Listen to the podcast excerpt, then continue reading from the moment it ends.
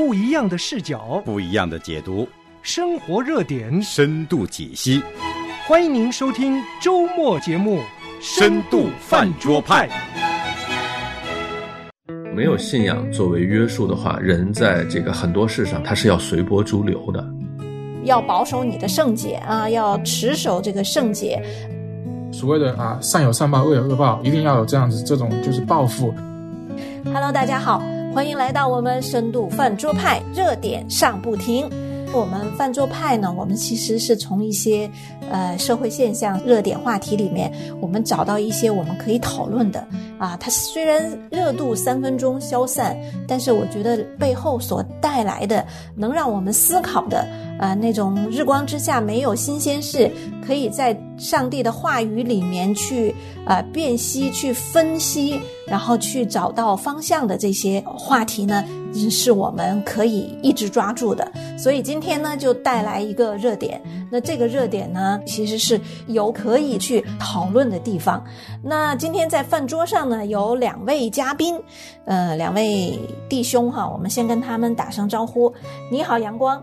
你好，你好，海伦，听众朋友好。嗯，大家好。还有一位是我们新来的一位嘉宾，我们跟他说一声好。你好，维恩。嗨，你好，你好，Helen，你好，阳光。嗯嗯，维恩弟兄好。今天我们两位都是弟兄，因为我们讨论的这个话题呢，其实，呃，比较大。我觉得弟兄的思路可能比较清楚。那这话题是什么呢？就是关于江歌妈妈江秋莲诉刘鑫的案件。那这个案件呢，大概在一月份哈就已经在青岛市的法院已经出了判决，就是判定刘鑫。对江歌案件负有一定的责任啊，包括他没有事先通报这个危险性啊，呃，当然我们特别开心，就是这件事情使得我们说对社会的影响哈，至少啊、让人们看见法律在善良的人们做出善良的举动这个方面起了一定的保护作用，但是呢，我们同时也看见，因为。刘鑫这个案件啊，因为他这个案件本身很长，大概是二零一六年、一七年的，有五年的时间了啊，引起非常多的讨论，而且呃，很多的讨论是关于呃刘鑫这位被江歌保护，但是呢，却在呃过程当中和事后出现了一些呃让我们。觉得突破人性底线的一些行为啊，我们对这件事情呃，在网络上有非常多的讨论。所以呢，我不知道你们呃最初看见这个案件的时候有什么样的一个感受和想法呢？呃，我们先听一下你们两位给我们有一个简单的分享吧。我先说啊，可以。呃，其实这是我跟海伦商量来讨论这个话题的。呃、嗯，我提议了以后呢。我就要做一些功课，实际上又有点后悔。这其实是一个挺让人心痛的这样的一个故事，而且你越看里面的内容呢，你会越觉得挺难过的。就是你都不愿意去看那些你，嗯、我看呃江秋莲的一些视频呐、啊，我我就觉得看不下去啊。他在日本接受采访，包括在中国接受采访的一些东西，当然这里面有很大的情绪在里面啊，可能也是为人父母吧，我们。用我们的心去跟他同样感受的时候，你就会觉得这个是一个非常大的悲痛。那么这件事呢，嗯、实际上目前的呃，在中国打的这个官司呢，它是这个事件的第二场官司，是一个民事官司啊，是江歌的母亲江秋莲来诉啊刘鑫，刘鑫现在也改名了，嗯，呃，是诉刘鑫的一个案件。那么在此之前呢，呃，在日本呢，也就在案发地呢，实际上。呃，也也有一场庭审，当然这是这个事情的刑事庭审，就是，嗯，凶手叫陈世峰，就是杀害江歌的凶手陈世峰。这三个孩子呀、啊，江歌、陈世峰和刘鑫都是我们中国到日本的留学生、嗯、啊。嗯，那么就对凶手的一个审判，凶手应该是被判了二十年的这样的一个徒刑啊。那么江歌的母亲江秋莲。他为什么诉刘鑫呢？这件事为什么现在引起的波澜这么大呢？人们在这一期的波澜里，我不知道二位有没有感觉到，人们都忘了陈世峰这个人了，都都都没有人去提这个杀人凶手这件事了。其实刘鑫当时是被江歌保护的一个人，他在这个案件中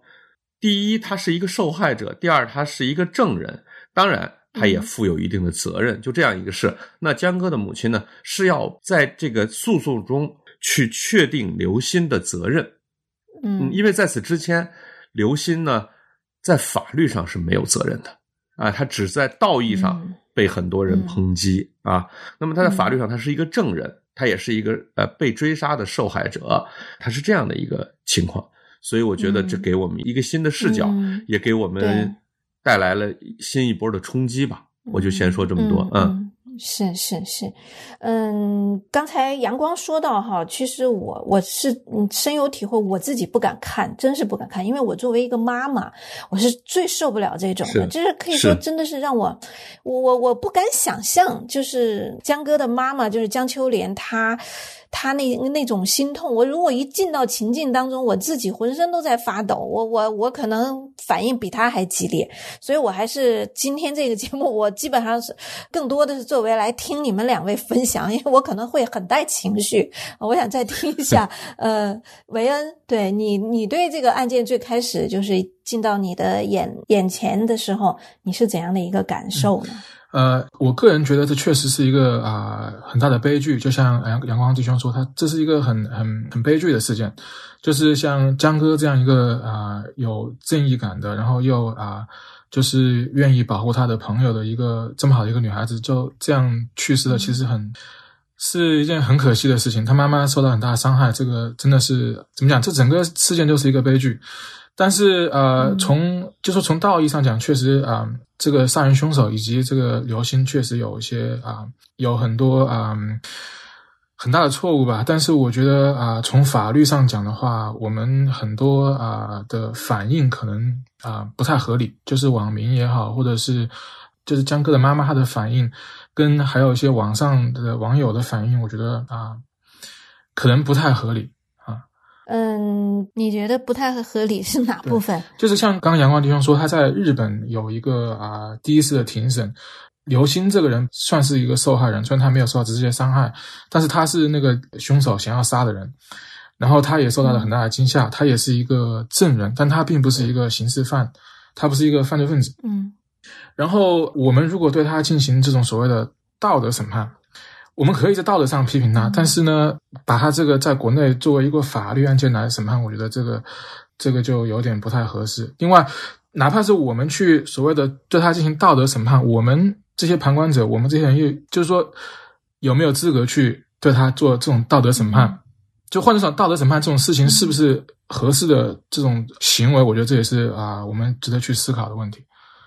嗯，但是我我觉得哈，就是最终法院判出来的实际上不是用道德，因为法律它不是讲道德嘛，它讲事实。呃，法律所呈现的就是那个判决书最后呈现出来的是刘鑫所做的事情。嗯，你说的网上对他的所谓的，就是说道德审判啊这些，我觉得是，我可能是很多是道德层面的啊，包括刘鑫。在这个后面跟江哥妈妈之间的关系啊，比如说他也就是挑衅江哥的妈妈，拉黑他，然后说一些讽刺的话呀，啊、刺激江哥妈妈这些事情是他确实是做了，但是法庭没有就他这些，就是我们看来已经击穿人伦底线的这些行为做审判，而是只在当时的那个处境下，他这个没有告知江哥危险性和包括后面他有没有开门啊，这些好像都都不算在里面。我我印象当中哈，对我，我看到网上说，嗯呃，江哥的妈妈她后来说是呃，在因为跟这个刘星沟通没有结果，就在网上公布她的隐私啊，然后把她这个什么身份证号码什么都拿出来，嗯嗯地址电话这些事情我不知道，就是说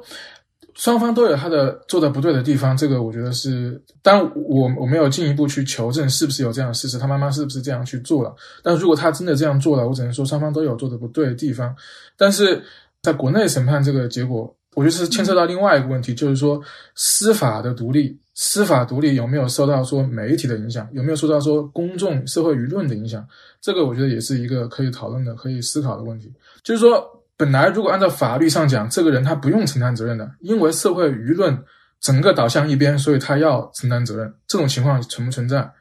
呃，这个就会不会、嗯会不会也有听众不是特别了解整个的这个概况？我们用个半分钟把这个案子大概叙述一下。嗯呃，其实事情是出在二零一六年，当时的这个刘鑫呢，她有一个男朋友叫陈世峰，他们准备分手，准备分手以后，他们就产生了一些呃。纠葛，这个陈世峰呢，一直就是在纠缠刘鑫，那么包括就跟踪刘鑫，然后到刘鑫的工作的这个单位呢去骚扰，呃，嗯刘鑫呢就求助江哥，那江哥呢就在地铁站呢就接了刘鑫一起回江哥住的地方。这时候陈世峰就一直在在骚扰。那么到了江哥的门口以后，呃，江哥很很仗义啊，他就把刘鑫给推到屋里头，他在门口。这个就对付这个陈世峰，啊、这时候据说，呃，从屋里头递出来一把刀子，是是让江歌防身的，呃，那么但是陈世峰就抢了这个刀子，啊、就刺杀了江歌，这是这个刑事案的大概的一个脉络哈。嗯那么之后出现了什么事情呢？江歌的母亲是想知道发生了什么，刘鑫呢、嗯是拒绝见江歌的母亲，这个就让让网民呢就在心理上接受不了。就是刚才维恩也说到，这是一个道德和舆论层面上的一个问题。那么，呃，本来他俩是在这个案件的一边的，对吧？都是受害者。到后来，他们嗯也对簿公堂。那么，他最后到中国以后，你会发现，他没有形成一个刑事诉讼，也就是说，对，呃，刘鑫呢没有触犯中国的刑法，所以呢，江歌的母亲诉刘鑫呢，他是民事诉讼。呃，整个的最后判决呢，一审的判决呢，也是判决，那么刘鑫在江歌案中呢有明显的过失，应当承担的是民事赔偿责任啊。用江歌母亲的话说呢，她说：“呃，我就要嗯还江歌一个公道。什么公道呢？刘鑫把门锁着，不让江歌进去，这是江歌的母亲一直主张的一个事实。那么我们也知道，无论是江秋莲还是刘鑫，他们都处在一个常人没有经过的悲痛之中，因为刘鑫也是目睹了江歌死在门口，对吧？他当时在现场受的惊吓，那江歌的母亲更是这样，她失去了自己的独生女儿，嗯。所以说，在情绪上，在当时的一些应急的做法上，我觉得你要是挑他们的问题呢，那都是问题。我觉得到了现在已经事过六年，我们可以比较冷静的来看这件事情中的一些一些人性的东西，一些人和社会的关系的东西，嗯是这样的嗯，我是这样的一个意思。对嗯实际上比这个暴力很多倍、造成伤害很大的这个案件每天都有。那么，为什么这件事情就引发了如此大的这样的一个舆论风潮呢？我觉得还是在这个善和恶，还是在人们的道德层面上给了人很大的一个冲击啊。刘鑫作为一个受害者，他当时拒绝呃和江歌的母亲见面，拒绝呃到这个公众的面前来，啊、为为他而死的这个江歌挺身而出去做很多的这种很多世上的这种该发的声音，这是人们对刘鑫的要求。但是如果呃我们真的站在刘鑫的角度去看呢，呃，其实他当时的这个回避的这个行为可以接受，他当时是处在一种，呃，他在心里头应该是啊、非常想否认这个事情的这样的一个心理状态，就是我想回避这个事情，我不愿意面对这个事情，因为毕竟是出了凶杀案这么大的事儿，他和江哥也是很好的朋友，否则江哥不会这么帮他的，对不对？那江哥为了为了帮你啊，而被你的前男友杀死，那刘鑫当时处在的这个心理承受的压力是可以理解的，但是。第一呢，人们不够宽容，人们认为你当时虽然你有这个压力，你当时就应该站出来。别人是怎样的，你是怎样。但是如果理性的看的话，在过了几个月之后，甚至几年之后，你依然不能够对江歌的母亲去理解她失去女儿的那个那个情绪，你反而呢，嗯呃，这里头有一些我从情感上不能接受的东西。那，他嗯威胁过江哥的母亲，他怎么去威胁江哥的母亲呢？他说：“你再纠缠我，我就不出庭为这个事作证。”这一下就把江哥的江哥的母亲就给就给吓住了。为什么？因为日本的这个刑事庭审，刘鑫出庭作证是最重要的一个证人啊。嗯他如果不出庭作证，很可能陈世峰就很难被定一个谋杀罪的杀人罪啊。对嗯，很有可能就会被轻判的，因为对方也是请了律师的，对吧？嗯这时候刘鑫用这个东西来威胁保护了他的江哥的母亲。那你想，江秋莲当时也是不得不低头啊。但是他心里头蕴蕴含着一个多大的一一个伤心，对吧？再有呢，就是说了一些不该说的话啊，尤其是刘鑫的母亲。嗯，无论江歌的母亲做了哪些不合适的事，包括在网上呃公布了江歌的身份证的信息也好，但是 刘鑫的母亲确实是说过，说江歌死是因为他命短。对啊，这个确实也是让情理上让很多人难以接受。我想我说了这些。是不是维恩弟兄可能对这个事情另一方面呢，就有一些更多的呃认知了呢？对对，谢谢谢谢阳光弟兄的啊补充一些信息，因为我确实对这个案件具体的细节不是很了解。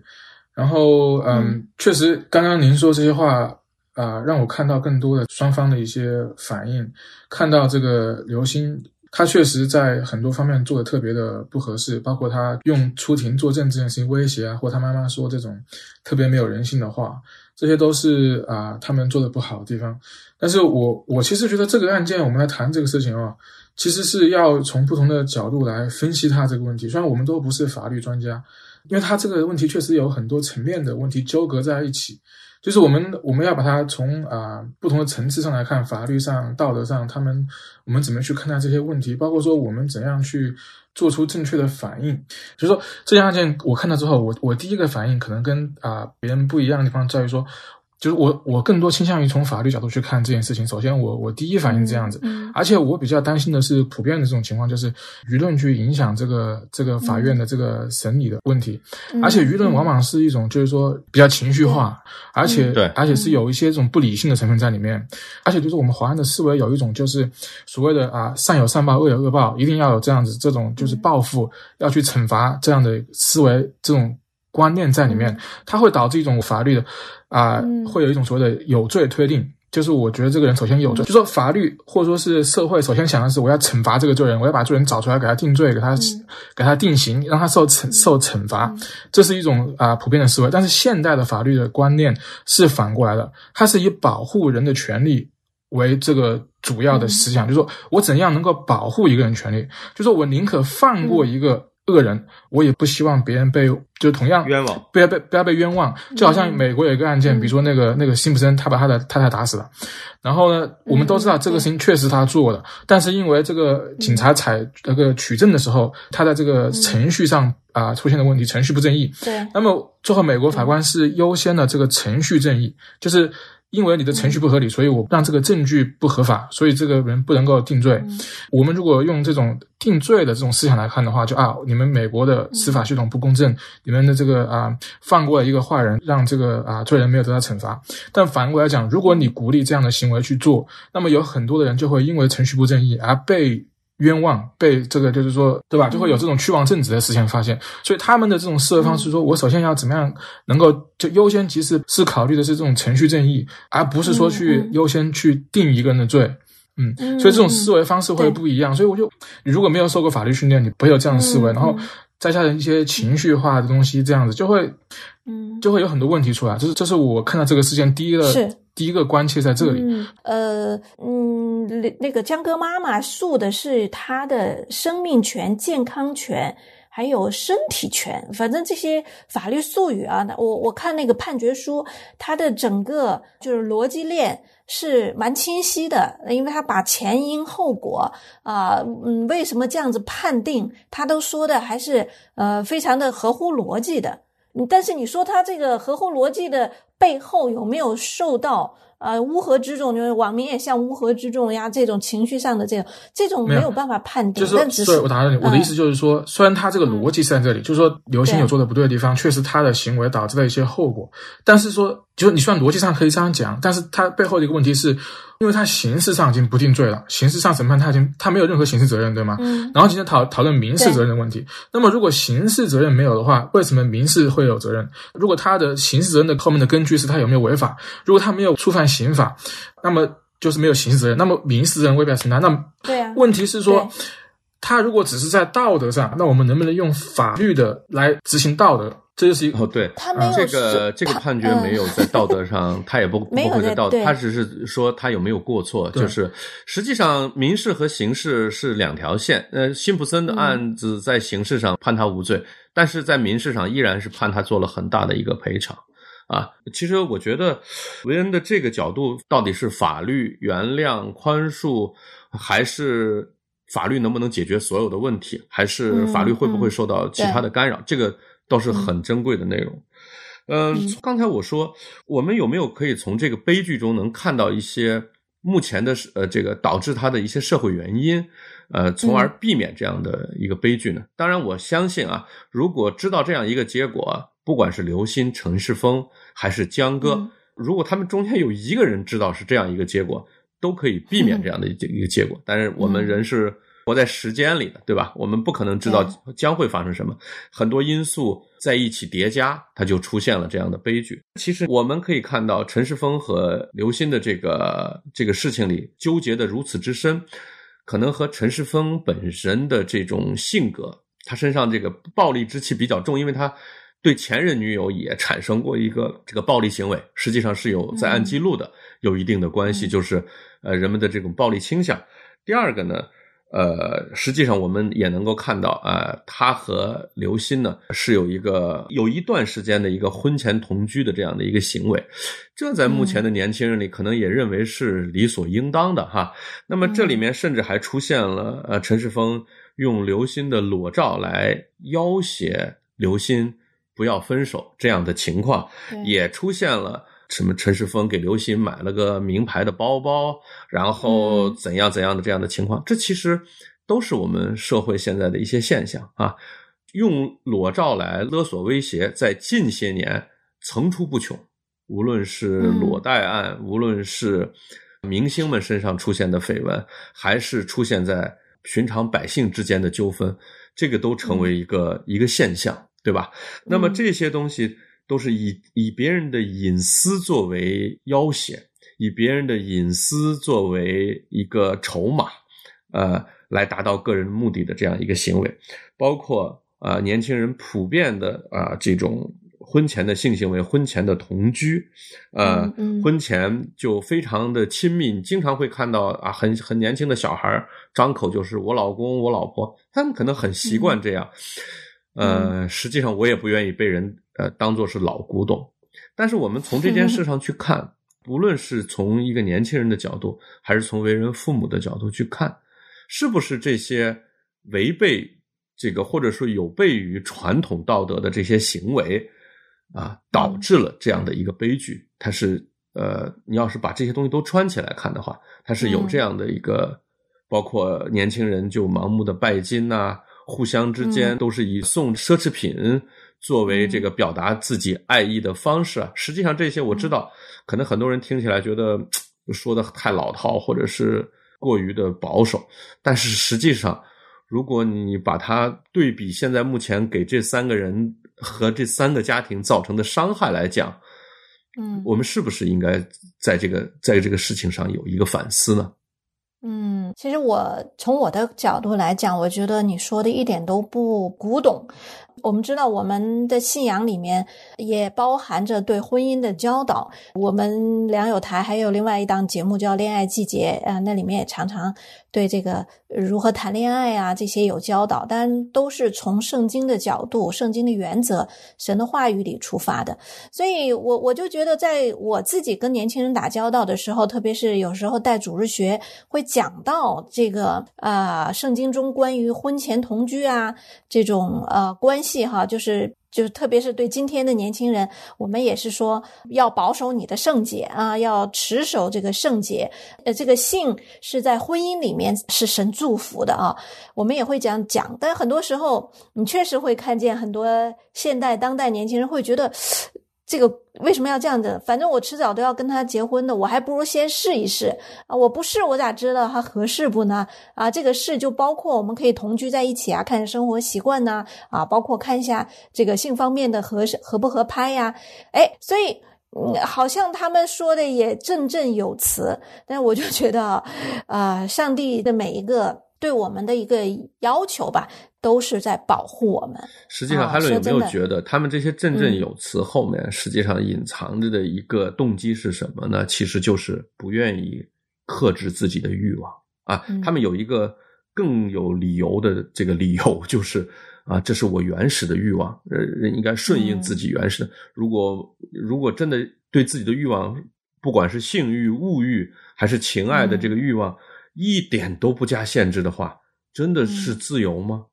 真的是是是美好吗？对我我是说听刚刚听你们两位的讨论，我蛮有得着的。然后说看到你们提到这些层面，都确实是这个案件里面反映出来的问题啊。而且刚刚阳光弟兄讲，就是说现在这些年轻人他们啊不懂得去控制自己的欲望啊，不啊就是不去节制，这种问题确实是一个很大的问题。这种。这种情况确实会导致很多悲剧，就是说，虽然不定每一每一个人都会发生像江哥啊，或者他们刘世峰这种问题，但这种情况确实是会导致各种各样的问题吧，对吧？而且圣经里面的教导确实是为了我们的好处，为了我们的好处，因为我们都知道人都是罪人，人都有这种啊，我们所谓的犯罪的天性。如果我们不去节制自己的欲望，放任他去表达的话，肯定会对自己或对别人造成一些伤害。嗯，其实问题还不。还不是说光是说在年轻人当中觉得婚前同居呃无所谓，可能在这个当父母的啊顺应这个时代，他们可能也会觉得，哎呀。孩子们在那么远的地方，有女女性同伴在一起搭伙更好。但是没有的话，他如果有一个呃男朋友或女朋友在他身边，大家在一起彼此帮助，可能也没什么大问题。我想很多家长也是这样想的。我记得我们节目之前就很早以前，我们做过一期就是关于留学生的啊话题哈，当时。我们请了有个嘉宾，因为他他在做学生的工作，他就讲到这个婚前同居这件事情，几乎是呃现代留学生当中就是最普遍的，呃，而且是留学生要到教会，教会要去处理和面对的第一个问题。是是，就是这个他们的婚前同居这个事情，没有没有信仰作为约束的话，人在这个很多事上他是要随波逐流的。就是这个家长啊，他可能他自己从他。呃，尤其是女孩子的家长哈，她可能从从很大一个程度上她接受不了，但是当她出现，就刚才像海伦说的啊，远在他乡孤身一人哈。第二个，他也管不了，他没有办法，他又担心自己的孩子，他也管不了，而且一看人家都是这样，就是这他就随波逐流了。啊，其实他是没有定见的，就是说它没有一个根本性的那个东西在那儿，而恰恰这个什么是对的，什么是错的，那个最根本的那个原则，恰恰是圣经提供给我们。他没有这个毛的时候，你就你就只能随波逐流。是，呃，那其实关于江哥妈妈诉流星这个案子，我们还有很多的讨论，但是因为时间关系呢，我们今天这一期就停留在这里。深度饭桌派是周周见，所以我们下一期带给大家更多的讨论。好，谢谢两位今天的参与，咱们下次见，再见，再见。亲爱的听众朋友们，您现在收听的是由王海伦为您主持的深度饭桌派。想要参与饭桌吗？想要和饭桌派的主持人互动吗？您可以写电邮和发短信，我们的电邮是饭桌派汉语拼音 at 良友汉语拼音点 net。你也可以编辑短信发送到幺三二二九九六六幺二二，前面注明饭桌派。这样，我们就能收到您的信息了。过客与时间同行，在一条名叫人生的路上走，或登顶峰，或下洼地，或平坦，或崎岖，或遇旷野，或到河谷。不论什么环境，不管什么路径，只要不放弃，总能磨练出生命的强度和韧性。良友电台二零二二年度主题：成长，让我们陪你在人生路上一起成长。